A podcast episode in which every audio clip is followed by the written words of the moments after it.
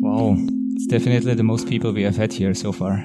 Good evening and welcome to the next edition of 6 Minute Challenge here at these nice premises of Czech Center. My name is Jan Rieger and together with Tomáš Kochlöffel, who is the photographer, we are organizing this event here and it's my pleasure to welcome you. Um, Tomáš and myself, we are not employees here at Czech Center, unfortunately not.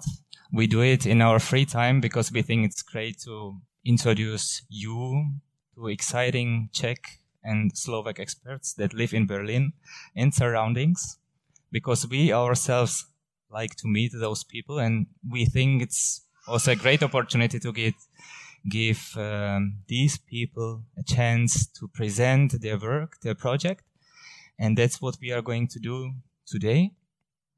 I have just checked, and we started doing these um, events exactly three years and three days ago. So it's a little celebration. And since then, we have had 20 speakers here. And I guess it was around 500 people if I would count all of them. But most of the people came many times. I see half of the people who have already been here and half of the people who are new. And I think it's nice because then it's a proof that we are able to acquire new people, but we also get people who like this concept and they come again. In the old times, three years ago, we used to have two speakers per event. They had uh, almost an hour time to present their project or work.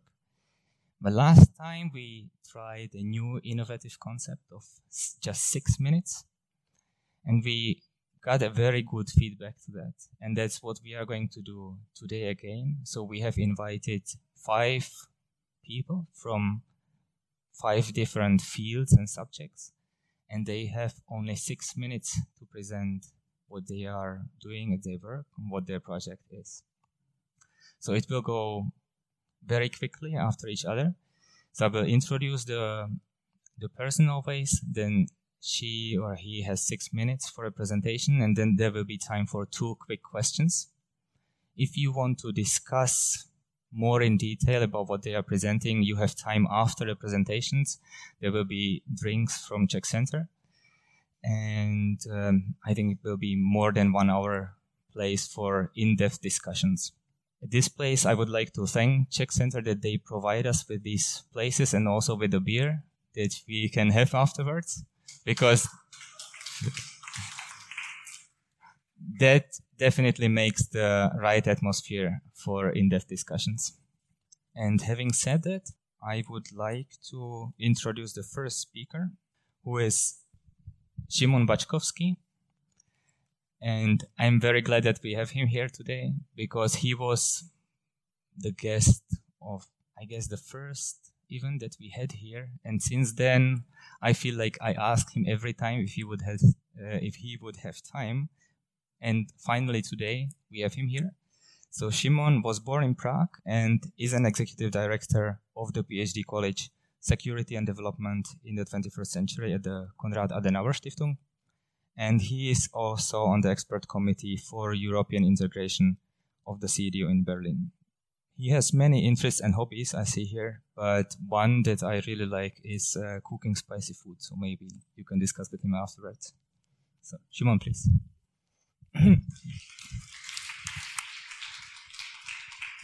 okay, thank you. So this works, yeah? You can you can hear. Okay, perfect. Uh, I think I'll go with the mic. Maybe it's a little bit better for the acoustics. So I have a brutally short time, as far as I understand. Yeah, it's really just six minutes from when? From now? It's starting. Oh, oh okay. Already under stress. Okay, so first of all, I need to uh, at least uh, really thank, like also from my uh, my part, uh, Honza for organizing this and uh, Tomáš, right? Do I remember it right? Okay, so thank you very much. Uh, indeed, I was here at the first one, at the first uh, first ever meeting, and then I was very very interested. I always wanted to come and present something, but the the the the the, um, uh, the dates are always completely not okay for me. That's the only reason why I haven't so far. Yeah. So anyway, thank you very much. Uh, now, um, uh, I am a little bit underprepared because I kind of forgot that we can do a presentation. I would have loved to do that, but I uh, didn't. So I will just simply have to tell you everything by heart uh, as, as, I uh, remember it from, from my head. And also, you started with introducing me with my biography, which was already very good. Uh, so I don't have to add too much, uh, but maybe two, three points. So basically, what I would like to talk to you about in the next few minutes is first, who am I? Yeah, a few interesting things. Then secondly, where do I work? and what am I doing there? Yeah, because uh, as you can read, maybe Konrad Adenauer Stiftung, most of you probably heard of this. Maybe could you raise a hand if you heard of my employer? Wow, okay, so this will be a very obsolete presentation because I wanted to talk about that. So, okay, anyway, um, Baćkovski, I came to Germany. It's already uh, some 19 years ago, 2000. Uh, in order to study, I went to Bonn, uh, the, the, the, old capital where I uh, started. And it was a bit insane uh, action because I uh, thought that it's a good idea to come to Germany without actually speaking German and just start studying university. I really don't, don't know how I imagined that this, this, this is going to work out at that point, but I did. So basically, I came and I wanted to study, and then I learned the hard, um, uh, well, the hard way, of course, that this is not as easy as it as it seems. Uh, but anyway, after a few uh, years, uh, I managed and I studied German constitutional history and uh, political sciences, which I also finished in in, in Bonn. then I um, got a scholarship from the European University Institute for my my PhD project, and the PhD project in political sciences I finished back in Bonn at the Bonn University, and this is already where it gets more interesting with the scholarship of the Konrad Adenauer Stiftung. So there is the connection. Um, uh, after I finished my PhD project, which was on Euroscepticism of political parties, um, the foundation asked me whether I would like to work for them. And of course, this was a great opportunity for someone with, with a social sciences, political sciences background. So I said yes and started with projects on European integration. It was all about uh, fostering um, European uh, public space or public, public sphere. That's the concept. So basically bringing Europeans uh, closer together. And after four years now, I am, well, as Honza said, I'm a uh, director of this, this, this particular PhD college, which uh, supports uh, students and PhDs um, who write their dis dissertations on, um, on security and development policy. This is our, our specific focus, what we do. Okay, uh, but uh, what I really wanted to, to talk uh, to you about, maybe you have to stop me if it's just too obvious. It's really the political foundation. Yeah, because like I know that anytime I mention this in Czech Republic, everyone's like, "Hey, what's that?" Yeah, like no no one really knows this, and uh, I think it's uh, kind of not so easy to explain. So I wanted to just very quickly set the context for my, my my job. What am I actually doing there? So the political foundations they are really something very special, and it's really something that you probably find, I think, only in Germany, to best of my knowledge, only in Germany. And it's uh, specific uh, also because it's basically paid and financed by taxpayers' money. This is something very, very, uh, very unique. And um, well, the principle is that every party that is for two legislatures in the parliament actually gets a political foundation. So maybe now you, you heard these discussions about the Erasmus Stiftung of the of the um, AFD. So that's something very specific. And um, um, the question that always rises is basically why there are political foundations. So what is this about? And um, the very quick way of how to explain this is basically there well are underlying two ideas why we have this institution only in Germany and not in other uh, places in the world. The first one um, is uh, well uh, basically the German state is uh, founded on one uh, simple value principle or idea, which is that the dignity of the individual, of the human being, is basically above everything.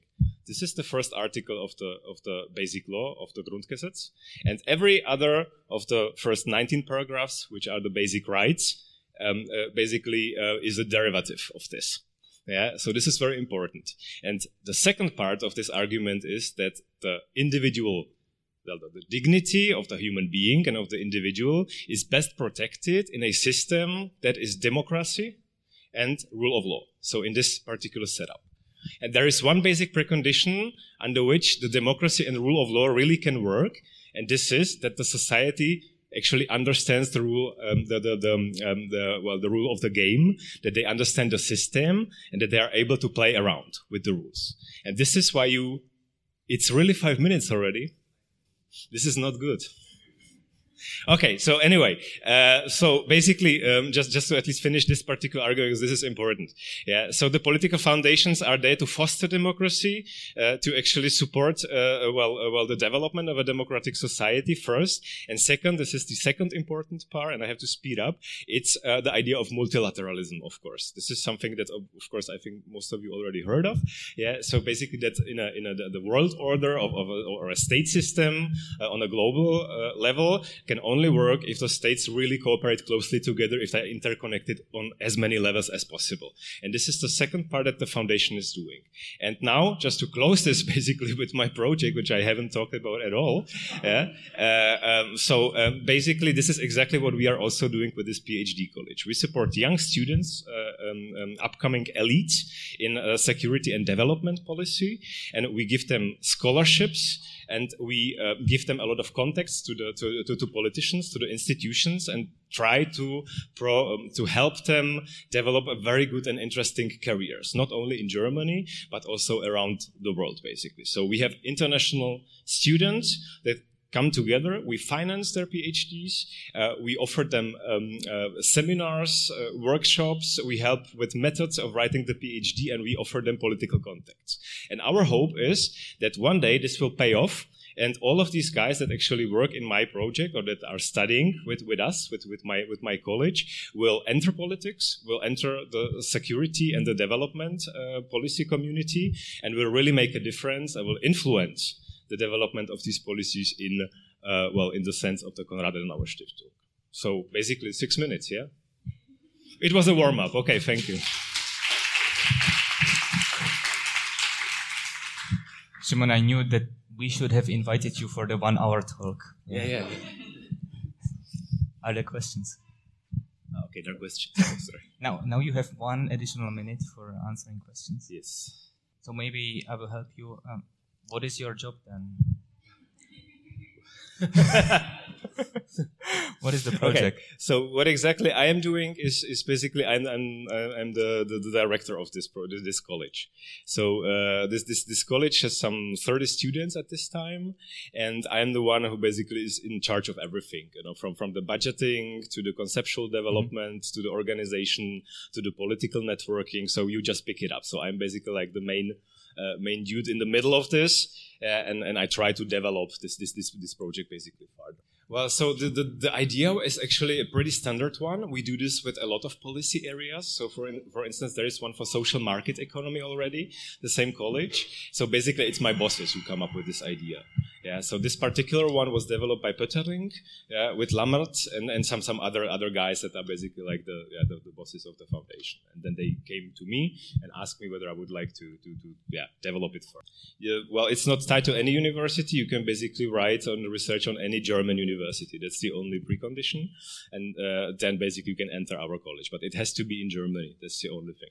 So just maybe last sentence from me. Mm-hmm. I know we are on a very strict time uh, line here. Yeah, but in case that you know someone who would be interested in something like it, PhDs, yeah, security policy, development policy, you have my contact. I'm always very interested in new students that are talented and they really want to achieve something. This is very important for us. So please do not hesitate. Simply contact me. I would be very happy to hear or read from you. Yeah. You will also stay for the beers. Yeah. Of course, and I will stay for the beers. Yeah. Thank you very much. And the contacts of Shimon are in the back. Yes, exactly. Thank you. Thank you. Thank you very much.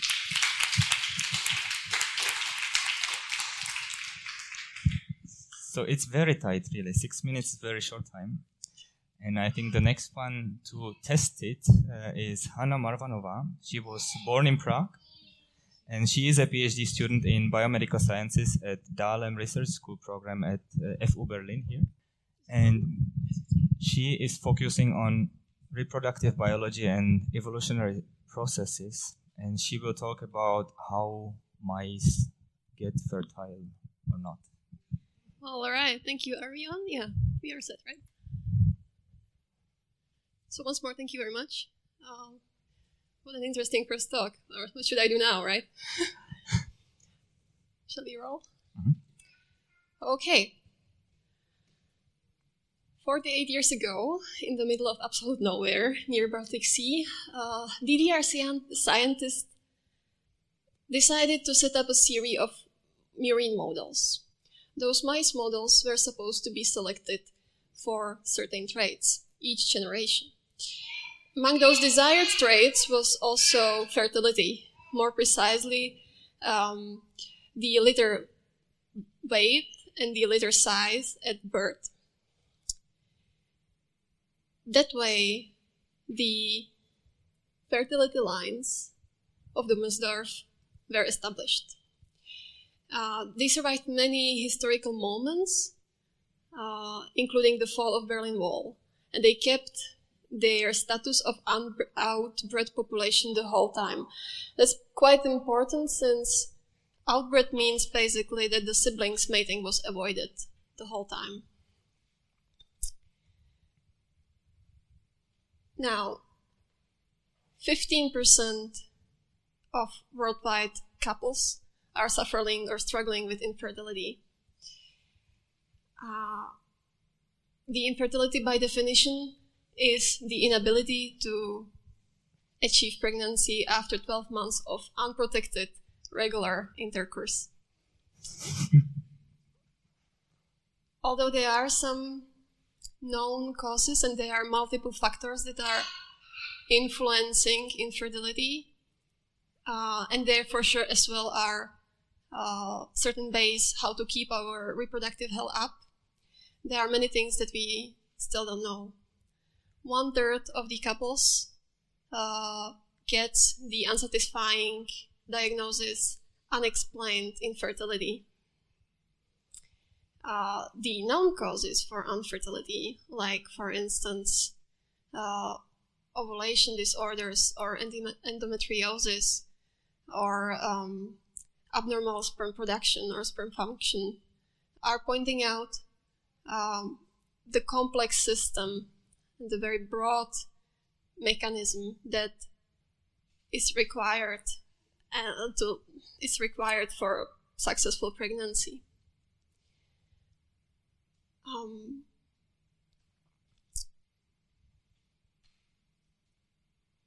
I've uh, I'm part of I'm part of a group that's basically trying to understand the high fertility, mice in Dummerstorf and uh, achieve as much knowledge, gather as much knowledge as, as is possible from those mice.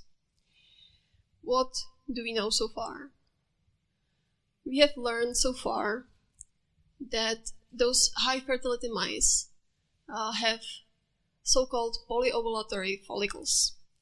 What you can see here uh, is a slice of of uh, ovary uh, where there is a follicle, and in this follicle there are multiple oocytes in there. How do they achieve that? I can already tell you we have absolutely no clue. Um, another interesting thing about this, at least for me, is that uh, testes and ovaries are basically the same kind of tissue. They are both gonadal tissue, and till the day 10 of mouse development, you can distinguish uh, between those. So we know that there is some kind of super ovary in these high fertility mice in Dummerstorf. But so far, nobody had a look into the uh, male individuals of those. So our question was, if there is a, something like a super ovary, is there also a super testis? To learn that, to, to find out, what was necessary was to go after the main major product of ovary, uh, of testis, of course. So, as you might know, is sperm cells. What do we do? to analyze sperm cell, there are many ways, there are many possibilities what you can do. Among those, of course, the first is uh, we can record them. We can record them with a tracker. And uh, as we are making two seconds long videos, as you can see here, we um, can measure, we can count them, we can measure them, we can uh, measure the distance, the speed, the wobbling, everything. Another thing that we can do is uh, uh, label and then measure the activity of their mitochondria. Because as you know, mitochondria is the powerhouse of the cell, right? So then uh, another thing that we can do is we can actually prepare mixtures of those high fertility samples and uh, mix them with controls and add this mixture to this little sperm track and then let them compete. And at the end of the sperm track, we can, uh, we can actually extract them and find out who is the winner. And finally, we can also perform something what's called uh, competitive IVF, com- competitive in vitro fertilization. Um, again, uh, we prepare a mixture of sperm sample uh, coming from two different mice, and then uh, we basically add an oocyte, leave it on the dish, we wait, and then uh, we test the embryo for paternity. Uh, besides playing with sperm, uh, there is something much more, actually, much more interesting than that. We also do have the whole genome sequencing data of those mice. Uh, what that means? That means that we know every single letter in their genome, like here. Now, what is important is that this is outbred population. That means is it not? It is not a series of clones. It's not an army, but it's more like a little village, like little subpopulation of uh, different mice that have some same characteristics, which is high litter size. So uh, by comparing those with uh, the resting the, with the rest with the other population, which is uh, actually already published, uh, we can find out some interesting differences. When selection occurs, and now doesn't matter whether natural or artificial, as in our case, um, the allele, which is a form of a gene, uh, which is responsible for uh, the advantageous trait, gets um, higher frequency in the next generation.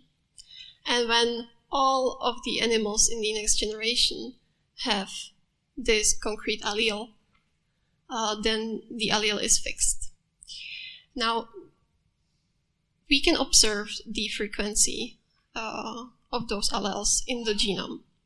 And we can also see that there are natural alleles nearby, which, um, because they are so near in the genome, they actually get also transmitted to the next generation. Those are called signatures of selection. And uh, pointing out these signatures of selection helps us uh, actually uh, identifying the candidate genes. Those candidate genes are quite important because they are helping us to solve some of the cases of uh, unexplained infertility. Thank you.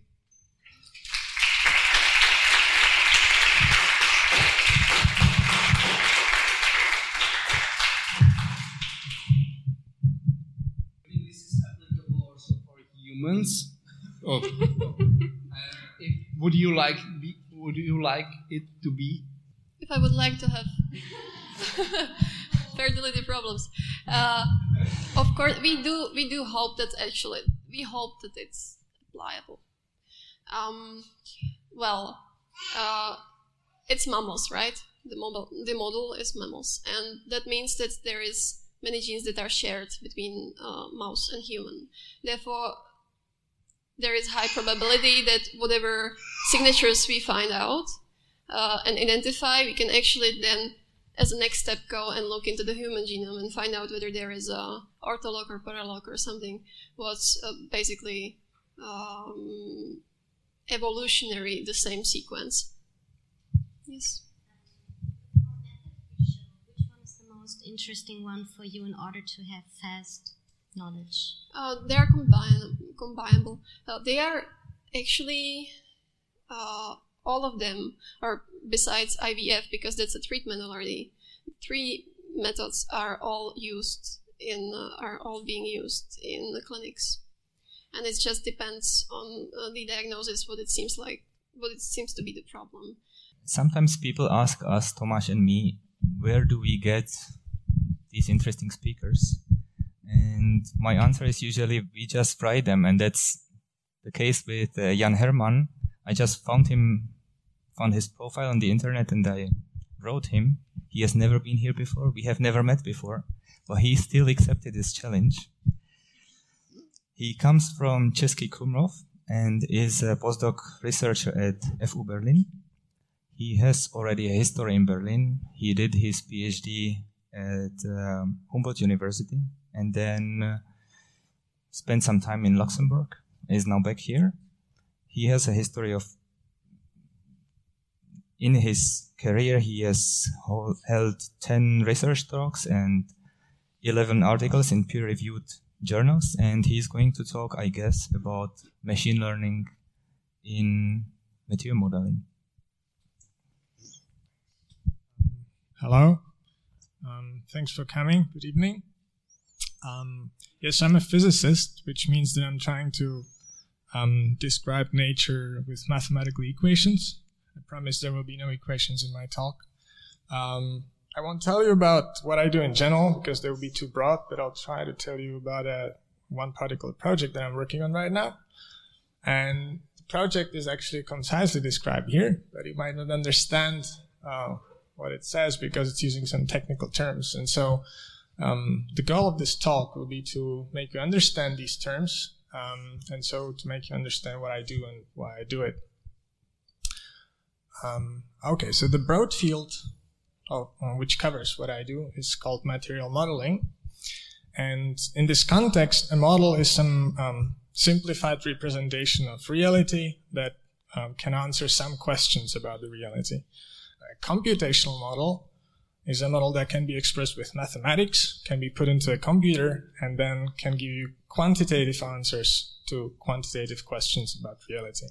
So uh, an example of uh, computational modeling would be weather prediction, where you are trying to um, model weather and predict how it will behave in the future. Another example would be uh, a flight simulator, where you can put someone in a flight simulator, you can model what would uh, happen to a plane if it was flown without actually flying it, and so save money and potentially lives. Um, now, in material modeling, um, the goal is to use a computer to predict properties of materials. So, in the traditional setting, you would take some real molecule or real material, you would run some experiments in a lab with them, and then you can answer questions like, will this material uh, make a, an efficient solar cell, or will a uh, molecule be an efficient drug? But this is often uh, time inefficient and it, it costs a lot of money. So an alternative computational approach builds uh, models of the molecules and models of the materials, puts them in a computer, sometimes a lot of computers, and when you run the model, you can then hopefully answer the same kind of questions uh, at a fraction of the cost and a fraction of the time. Now, what does it actually mean to model materials? Well, it turns out that most of the properties of a material are governed by its electrons. Now, if you don't remember from school, electrons um, are molecules and materials, all of them consist of atoms, right? And then atoms themselves uh, consist of heavy nuclei that are at the center of the atoms uh, that are surrounded by electrons that are sort of running around them. And it turns out that electrons and their behavior determine pretty much all of chemistry, for example. So if you are interested in properties of molecules and materials, you want to be interested in the electrons. Now, the problem in this computational um, approach is that the behavior of the electrons is unlike whatever we are used to from our macroscopic world. They are governed by quantum mechanics, it's, for example, oh, it's not moving. Should have been moving. Can we make it moving? Probably not. Anyway, so what you see here are two different representations of a single water molecule. Water molecule consists of one oxygen atom and one um, uh, and two hydrogen atoms, right? And um, so these would be the nuclei that form this triangle, and then you've got the electrons somewhere around them. And then these are two different representations. And then here um, you can see kind of uh, that the electrons behave in some senses as just a fuzzy cloud that's surrounding the nuclei of the atoms. But at the same time, they sometimes behave as if they were sort of like point particles jumping randomly around the atoms. Um, and it turns out that there's an actually there's actually an exact equation from quantum mechanics called the Schrodinger equation uh, that exactly describes how the electrons behave. But the problem with that equation is that it cannot be solved exactly in practice. And so people have come up pretty much in the last 90 years with very many different approximate solutions, uh, which all have to make some compromise between the accuracy of the model and the computational cost. So on one hand, you can have uh, not very accurate models that are very efficient, and then but you can then apply them to pretty large systems like a whole HIV virus. On the other hand, you would have very accurate models that it can only apply to small water molecule uh, or small molecule because um, they are very costly when you run them in a computer. And so then researchers trying to push these methods in this direction to higher accuracy or higher uh, or better computational efficiency. Um, and uh, what I'm, where I am is at this point where I'm trying to develop very accurate uh, models for small molecules. And the tool that I use for that is called machine learning. Uh, you might have read about it under the term of artificial intelligence, but uh, that's a very confusing and um, very uh, unuseful term that and so people who actually do artificial intelligence prefer machine learning because that's a more specific uh, term and so then when people use it everyone actually knows what they're talking about whereas with artificial intelligence no one really knows um, so some example applications of, of, machine learning are image recognition or language processing like translation when you use google translate you're using machine learning um, and then uh, the state of the art uh, technique in machine learning are, are called artificial neural networks that are loosely inspired by real neural networks that we have in our brains. Um, an example application of machine learning uh, would be image recognition. So you take an artificial neural network and you train it to recognize images so that it can tell you that if you have an image of a cat, that it is a cat. And the way it does that is that it uh, learns to distinguish patterns in the data. To zoom in here. So this is kind of a map of different patterns that the network learns. Uh, you have some kind of uh, faces here, will be some animals, different shapes, and the network using these different patterns and matching them to uh, the query image can then tell you what it is in the image. And now finally what I do is I use these artificial neural networks to recognize patterns, but not of images, but recognize patterns in the electronic configuration um, of the in the molecules. So this is a sort of computational protocol that I've developed in the last year. Um, as in the image case, you need a lot of data first to sort of train the artificial network. So I generate a lot of electronic configurations. Then I uh, use the Schrodinger equation to sort of distinguish between electrons, uh, electron configurations that are likely and the ones that are unlikely. And then I train the network to recognize that. And then one, once I train the neural network, uh, I can then use it to predict various properties of the molecules. And that's what I do. Thank you.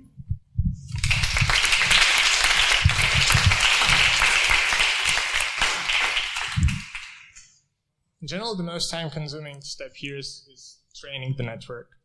So the generating of the data is, is relatively cheap. So computationally, um, is the second step. It's the training of the neural network that, that uh, is computationally most demanding.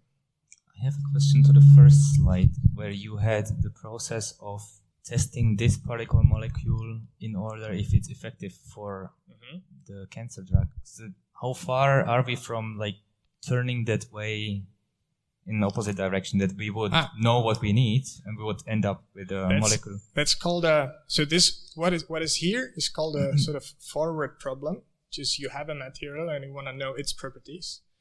Um, the opposite problem is called an inverse problem, and it's from going from a property to a structure. And it's a way, way harder problem. And uh, actually, there is a hope because, in principle, you would have to sort of scan over a long list of all possible candidate molecules, and that's the time consuming part. There is hope that with using the neural networks, uh, they could kind of extract the right features from the molecules that are actually relevant for whatever property you're interested in. And so then the network could directly tell you what's the right molecule. And so people are actively working on this, um, a lot of people, uh, but it's an unsolved problem yet. Interesting. Maybe there is a connection to the fertility. I mean, yeah, it's it's not like completely far fetched idea to try to apply some of these to but it's usually a lot of work because if you if you you always need to go via the structure, right? So you have to go from some property that you can actually obs- observe in the animal or whatever. You have to take it down to the structure, and then you have to model the structure. And there's a lot of steps in between where things can go wrong and where you are not certain whether you're doing things right. And so hence the difficulty. Great, thank you.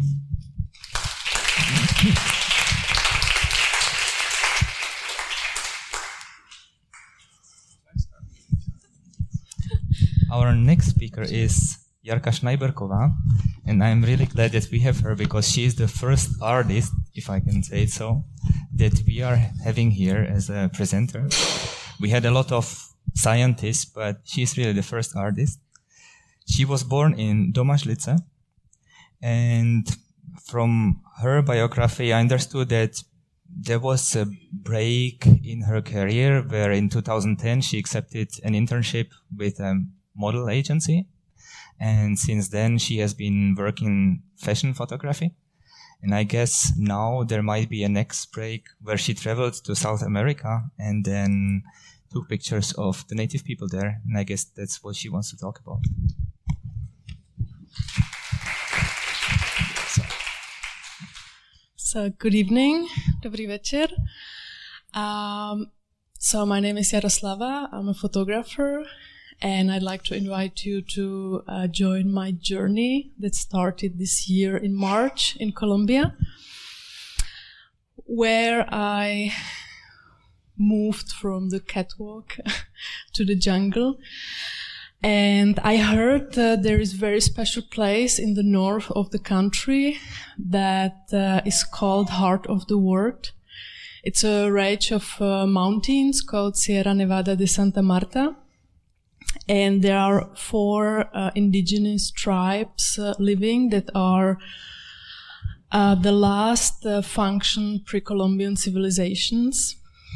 Uh, they call that place uh, Heart of the World uh, because they believe it's a copy of the world in miniature and that the conditions there reflect the conditions in the rest of the world and the opposite.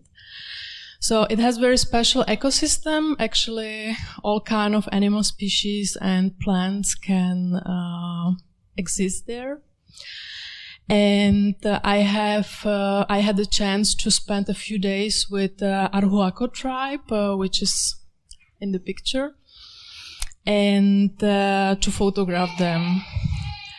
And when I was returning back to Berlin and I was sitting on the plane, I felt incredibly sad because I was leaving. But at the same time, I felt also incredibly happy that I had uh, around 20 rolls of black and white films in my bag and uh, also, it was just one day after I left the mountains. I just felt like photography was like kind of approval that I spent incredible time with these people. And when I returned back to Berlin and I developed the films, I realized it was just the beginning of everything. And next month I'm going back for uh, four weeks. And I decided to study more uh, on the very special spirituality and uh, uh, of these people, and to bring it here. Uh, I think Berlin is a perfect place to launch this project. Today is actually like first official presentation, public presentation. and uh, yeah, I hope uh, photography helps to uh, to bring some interesting messages from such unique place, because I think we can all learn a lot from these uh, cultures. I'd like to invite you, uh, after all speeches, there will be a slideshow of the pictures I took uh, this year uh, in March. And I prepared a magazine, a Koktejl magazine, Czech magazine, that uh, is in the shops this month and where is the article published on my journey uh, in March to Colombia. And I'll be also very happy if you want to drop your contact uh, and to see what will happen after, how the project will continue. And I also prepared little gifts for you. Uh, the pictures uh, I uh, published in my Photovogue portfolio. Uh, so, yeah, have a wonderful evening and thank you.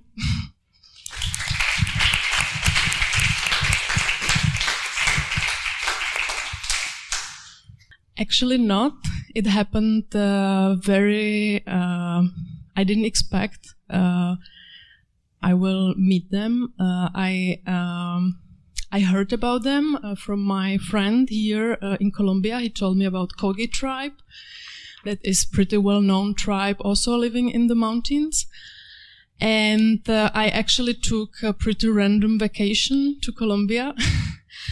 And uh, I was thinking, okay, I can maybe do some photo project there. And I was always interested in uh, Indian cultures and uh, I was listening to some podcast about the people going to South America and, and working with indigenous people.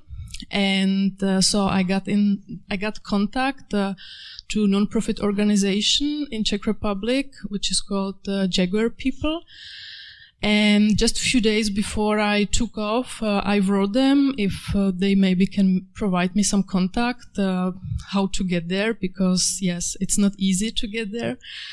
And the woman from the organization replied immediately and she said, yeah, I'm going there as well in March and we can take you there. So it happened quite easily, but it's not easy.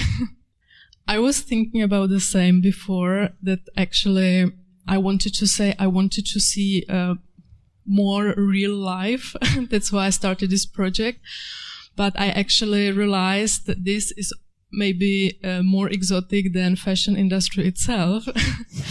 but uh, I well, when I came back, I realized the difference, also how we live here and uh, the feeling of the people, because I really never met such kind people and I never felt so good there.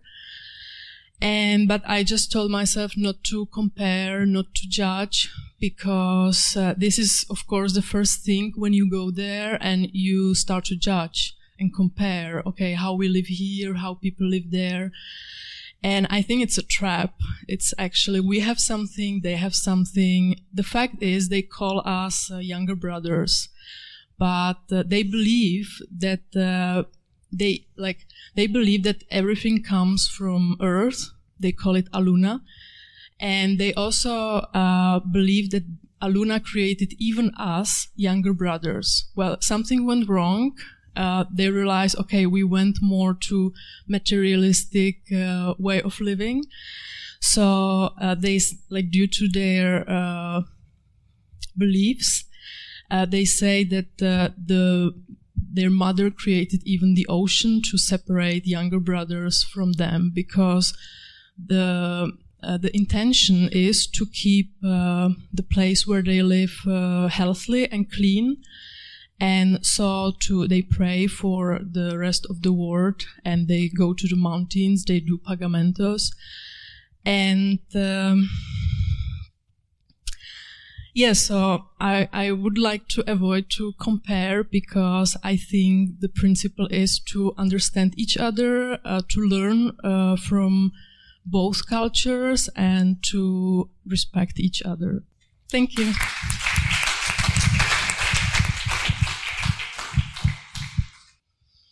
Uh, this is very difficult question. um, I think uh, what we can do uh, to uh, to maybe preserve uh, this culture because their knowledge is uh, incredible.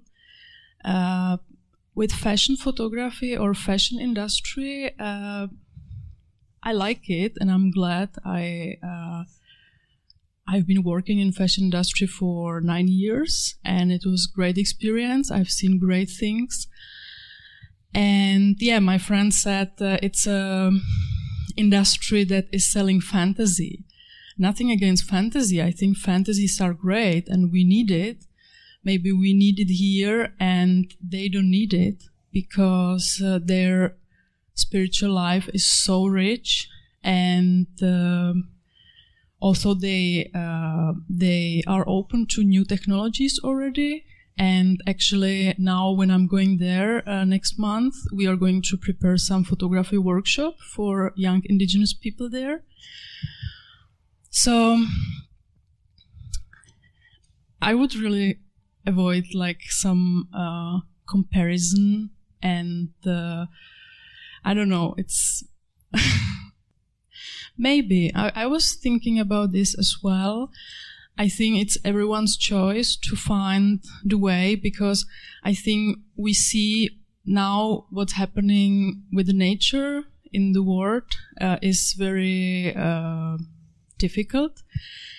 And I think it's still doesn't bring us the key how to deal with these issues.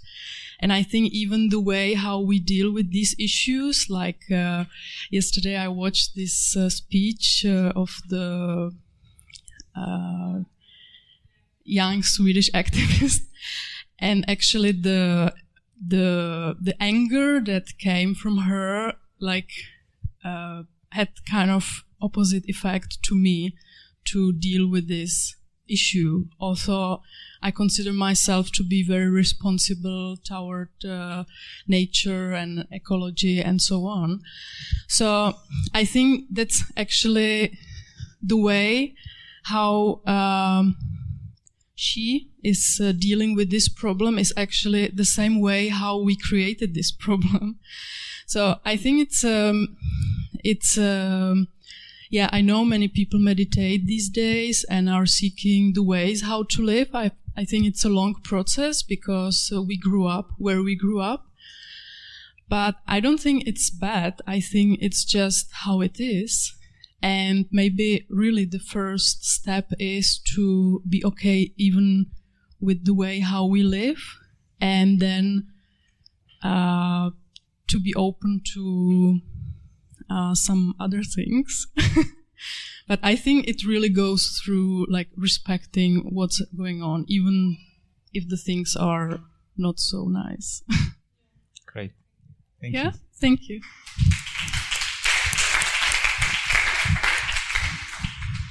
Are they drinking coffee?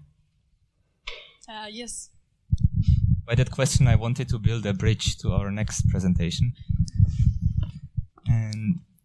Which will be given by Anna Vohlidalová. She was born in Prague and is architect. She studied at Czech Technical University and also at the university in Frankfurt am Main. And since 2011, she has been in Berlin and worked for an architecture office. And I guess she might tell us about one coffee place that is being renovated constructed. You are right. Uh, hello, last but not least, uh, my turn to tell you something about my current project. Uh, I work for uh, one architectural office in Berlin since uh, already eight years. The office is uh, focused on refurbishment. Oh, yeah. in my presentation, I would like to show you what the architects in Germany really do and how much does it cost uh, to refurbish one former um, coffee shop, no, one former flower store to a coffee place.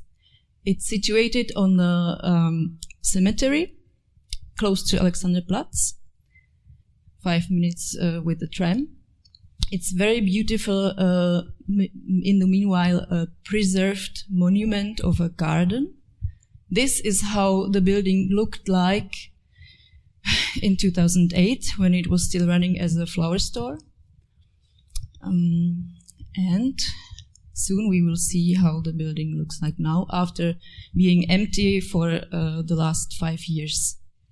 It looks like this. Uh, at the back of the building uh, here are situated the toilets of the uh, cemetery. So we have a empty flower store, former flower store with uh, toilets at the back. And there is the Greifswalder Straße. So start of the project uh, last year in October. What we do, we measure all inside of the building and all of outside. We go to the archives. We ask questions uh, what the client wants really, and what uh, we we collect information about regulations. What we do after collecting all the, this information. Uh, this is uh, somehow the history of the building.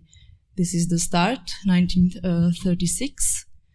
Building completely closed to the street and opened uh, to the um, cemetery. This is what happened when the lady who had the store said, "But we don't have enough uh, customers in our store. We need to open ourselves to the street." So basically, the, the store closed itself to the rest of the cemetery, which is uh, kind of a pity, but this is what happened.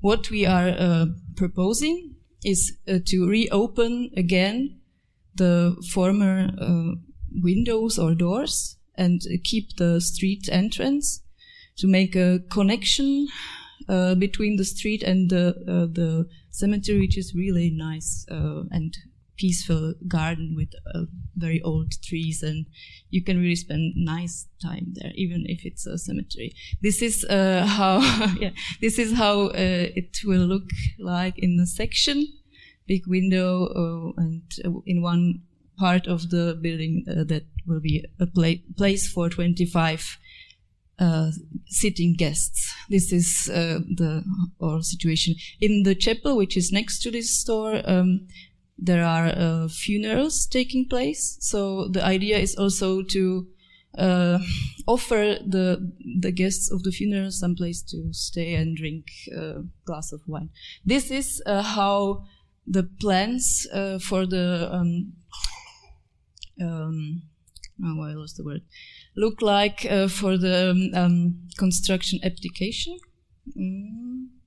No, building permission. That's the word. Building permission, which we need uh, to make this project happen. Uh, in the next phase, we uh, develop um, detailed plans of every element which needs to be uh, changed. Um, and we make a really precise list of every materials, how, how much, uh, how many tons of concrete you need uh, to um, offer us as a contractor. Um, and how much will it cost? This is already uh, the second window where um, we can see that the plan is from now. Oops, it's too it's too fast. uh, from now until the next year in in uh, April, we want to start the construction project, but we didn't start yet because that's that's my work since the last uh, two months. Uh, walk to the official um, municipalities and to tell them, okay, please finish our, finish your job and give us the stamp for the document that we need. Uh, if we take a look at the numbers, at the estimated costs, maybe I have to stop it. Um, they develop through time. Uh, at the beginning, a first uh, brief uh, visit of the building and estimation was uh, by this um, this sum, and yeah, now after uh, signing almost all the contracts, 95% of the contracts, we are by oops. Yeah, three, 300,000 and for 340,000 euros uh, estimated cost with everything all together. But the chairs are not included. if you can imagine um, that we are preparing space for 25 uh, sitting guests in this coffee store, uh, one space costs uh, the same as uh, one small new car. So it's kind of um, expensive process. But you can ask yourself, does it make sense? For, from the business point of view, not much. But if you take a look at this, this object, how it looks now, and how it can look maybe next year uh, in summer, maybe like this, uh, or maybe like this if we keep one of the graffiti, which is my favorite idea. Um, from other side, you can see now it's now it's close to the public, and after our impact, the building opens itself and brings uh, people inside to have a nice time. After all this, maybe we will ha have such an atmosphere inside uh, instead of this atmosphere which we have now. So I think it makes sense. Thank you.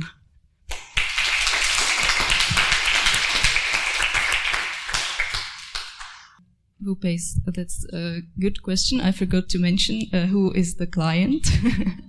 the client is uh, the um, it's an in institution uh, of um, it's basically a Protestant church of Berlin and uh, something like a daughter company called uh, I don't know the word in English. They are um, taking care of all the cemeteries in Berlin. So they are financed uh, through um, the the evangelic church, um, and the idea is that um, they will um, rent this place out. Um, so the question is also um, how high has to be the rent? If we uh, count that they, um, yeah, the current situation is that they can ask maybe 20 euros per square meter uh, of the rent. So the investment uh, will uh, return in 15 years, more or less. I don't know if it's a good business concept. it's not really my um, field, but I, I guess it's hard. And uh, the interesting question is how much will be the one uh, cup of cappuccino there when you visit? yeah. Yes, uh, you you mean the uh, 20, uh, 21 gram I think this is the name of the cafe. yeah, yeah, it, yeah. This this project is not uh, the first one in Berlin. We have yeah already at least two or three such uh, cafes, and yeah, the point is that it is it is working and it is uh, bringing the cemeteries somehow to live again. To yeah, the yeah to funny. Do you not the dead people, but the, the, yeah the the, the place is uh, seen as a as a garden, as a green uh, um, oase. Yeah, I don't know. Do you already have a name for it? I would like uh, to have this name MBS? MBS. Unfortunately, I'm not the uh, the provider of the cafe. I would like to be. Great. Thank you.